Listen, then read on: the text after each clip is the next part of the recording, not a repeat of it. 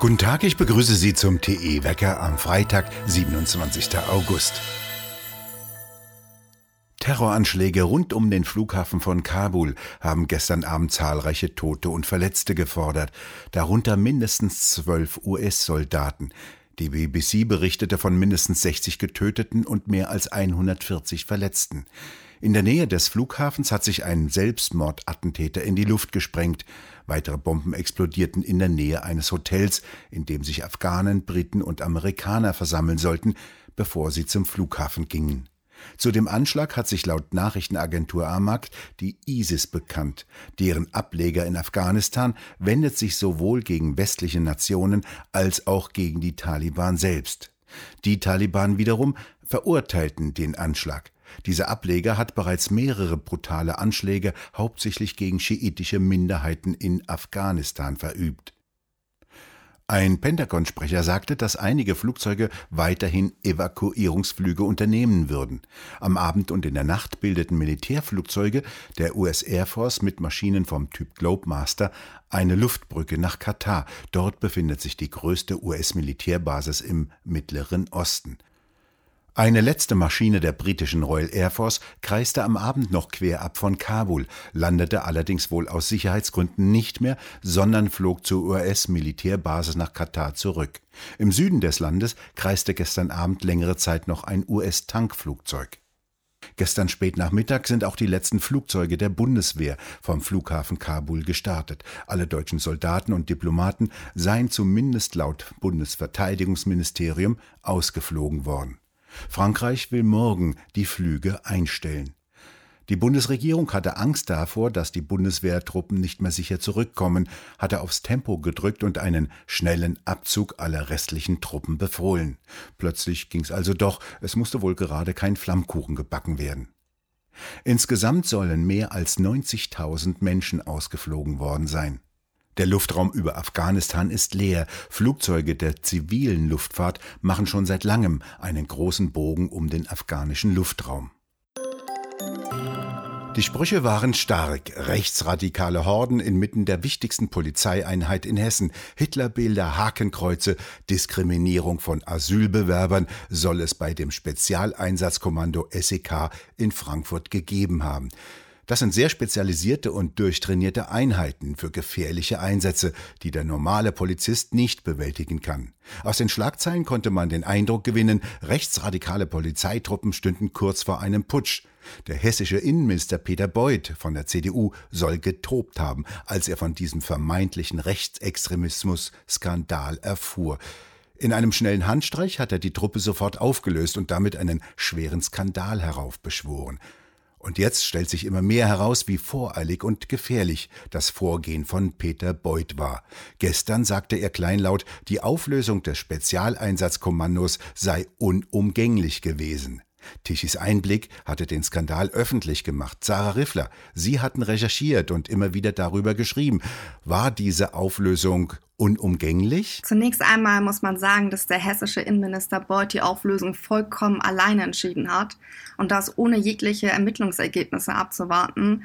Und das hat er auch ganz stark betont, was ähm, sehr willkürlich war, weil er sagte deutlich, dass unabhängig vom Ausgang der ganzen Ermittlungen für ihn schon feststehe, dass keine der ganzen Personen, die betroffen sind, mehr für eine hessische Spezialeinheit tätig werden. Diese Auflösung war eben nicht unumgänglich und schon gar nicht in Anbetracht der jetzigen journalistischen Aufarbeitungen, die von Tichys Einblicken jetzt auch von anderen Medien erfolgen.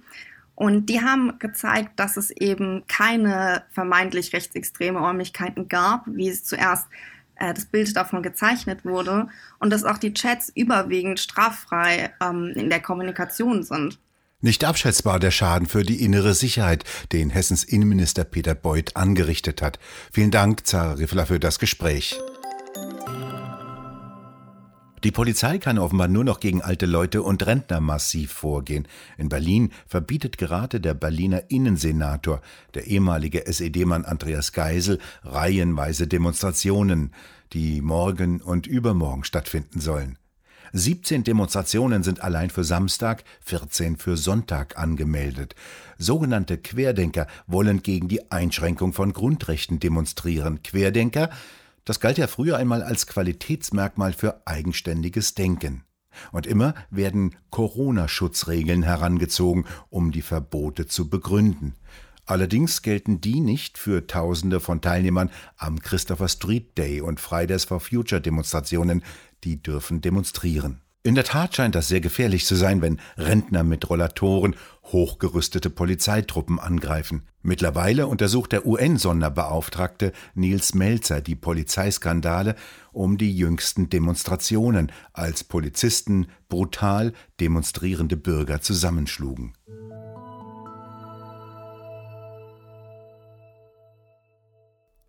Für mich ist er einer der größten Komiker aller Zeiten, John Cleese, Mitglied jener legendären Truppe Monty Python, die über alles und jeden herzogen. Die konnten schon 1979 voraussehen, welche Idiotien dermaleinst über uns kommen werden. Unvergessen jene prophetischen Sätze im Film Das Leben des Brian.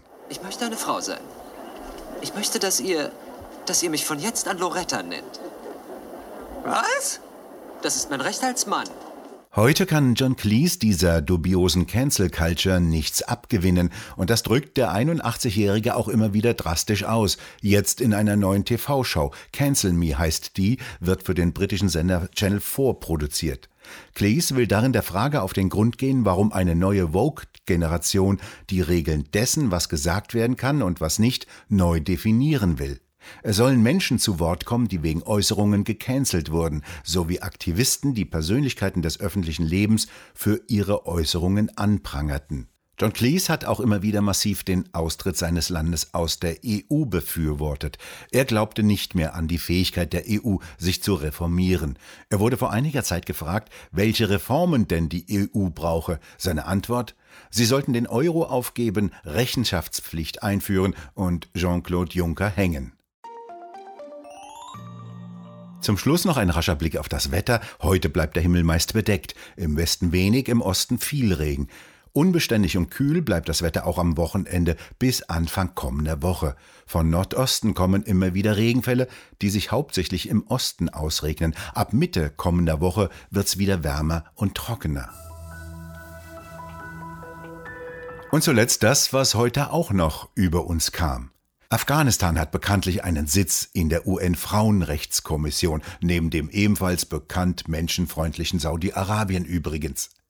Wenn jetzt das Taliban-Regime anerkannt wird, bedeutet dies, die Taliban sitzen im wichtigsten Gremium in Sachen Frauenrechte der Welt. Das hat in der Vergangenheit fast ausschließlich Israel verurteilt, palästinensische Frauen an ihrer freien Entfaltung zu hindern. Also schnell noch nach ein paar Steinigungen, Auspeitschungen und Handabschneiden mal eben über Frauenrechte reden. Die UN mit ihren vielen Kommissionen ist eine weitere überflüssige Organisation, kann weg. Wir bedanken uns fürs Zuhören. Schön wäre es, wenn Sie uns weiterempfehlen würden. Wir hören uns morgen wieder, wenn Sie mögen.